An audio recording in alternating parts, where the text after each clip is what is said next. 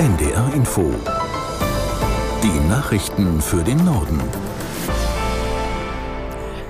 Um gleich 13.30 Uhr mit Astrid Fietz. Vom übernächsten Jahr an sollen alle gesetzlich Versicherten eine elektronische Patientenakte bekommen, es sei denn, sie lehnen es ab. Das hat der Bundestag heute beschlossen.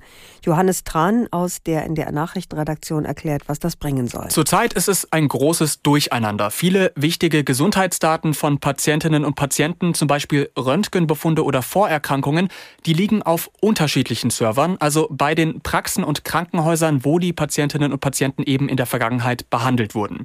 Es gibt also keinen zentralen Ort, wo diese Informationen gespeichert werden. Und das soll jetzt mit der elektronischen Patientenakte anders werden.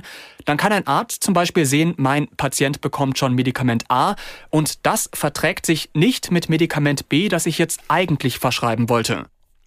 Die Staats- und Regierungschefs der Europäischen Union beraten heute auf ihrem Gipfeltreffen über eine weitere Annäherung der Ukraine an die EU.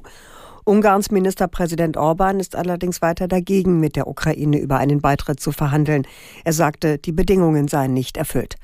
Unsere Brüssel-Korrespondentin Sabrina Fritz mit einer Einschätzung, ob noch die Aussicht besteht, Orban umzustimmen. Es gab dann gleich am Vormittag ein Krisengespräch mit Orban, Bundeskanzler Scholz, dem Franzosen Macron, EU-Spitzen, wo man versucht hat, ihn irgendwie umzustimmen, auf Linie zu bringen, der 27 Staats- und Regierungschefs, weil man will ja hier Beitrittsverhandlungen beschließen und auch mehr Geld für die Ukraine.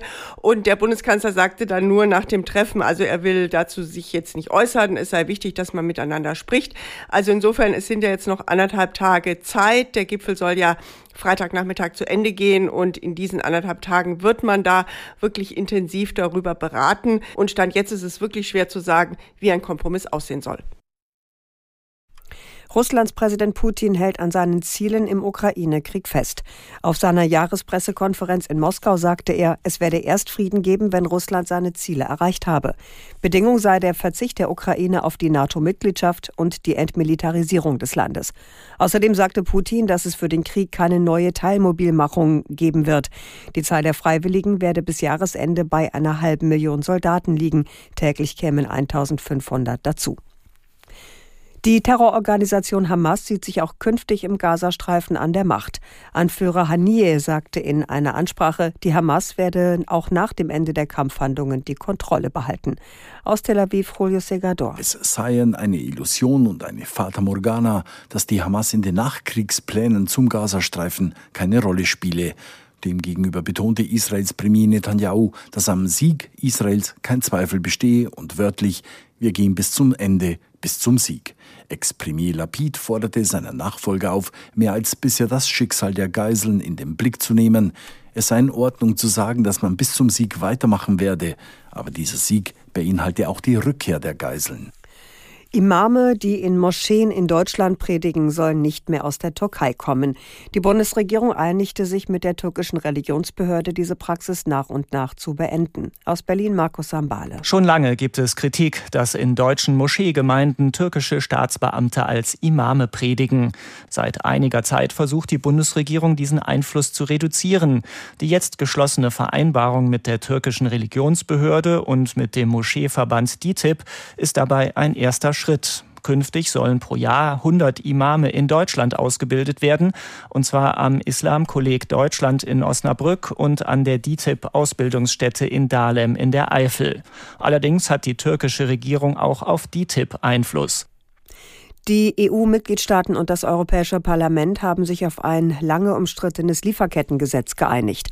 Damit sollen Unternehmen mit mehr als 500 Beschäftigten künftig verpflichtet werden, bei der Herstellung ihrer Produkte mögliche negative Auswirkungen, beispielsweise mit Blick auf Menschenrechte, zu ermitteln. Das müssen sie auch für ihre Zulieferer und Geschäftspartner tun.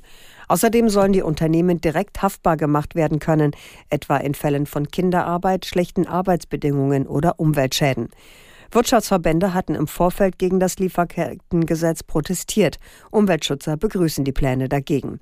Dem neuen Gesetz müssen die EU-Mitgliedstaaten noch formal zustimmen.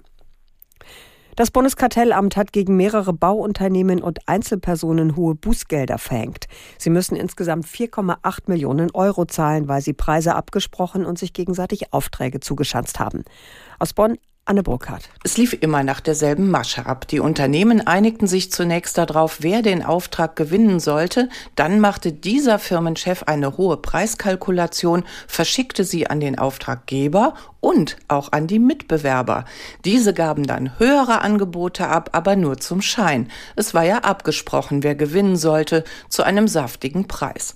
Das Ganze lief bereits seit dem Jahr 2007. Es ging um ein Gesamtvolumen von rund 60 Millionen Euro für nahezu 180 Aufträge.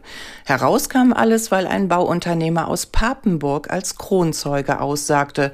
Er gehörte zu dem Netzwerk der 14 Unternehmen, die größtenteils aus Nordrhein-Westfalen kommen. Das waren die Nachrichten.